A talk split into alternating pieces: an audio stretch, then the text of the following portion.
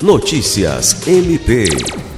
O Ministério Público do Estado do Acre recebeu na quinta-feira, 31 de março, a Procuradora de Justiça, doutora Ivana Farina Navarrete Pena, do Ministério Público de Goiás, para falar acerca do protocolo de julgamento com perspectiva de gênero. Ela fez parte do grupo de trabalho que foi encarregado da elaboração do documento no âmbito do Poder Judiciário.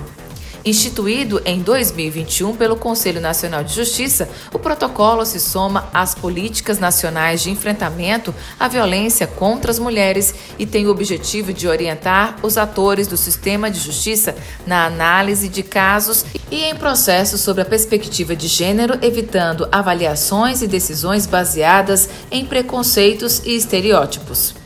A palestra, realizada conjuntamente com o Centro de Atendimento à Vítima, CAV, e pelo Centro de Estudos e Aperfeiçoamento Funcional, CEAF, reuniu no auditório da sede da instituição membros e servidores que atuam na defesa dos direitos humanos, na promoção dos direitos das mulheres e no enfrentamento à violência doméstica e familiar e ao feminicídio, que não repita preconceitos, opressão, mas que transforme essa realidade onde o feminicídio vem como uma violência gravíssima de gênero, destacou a doutora Ivana Farina Navarrete Pena.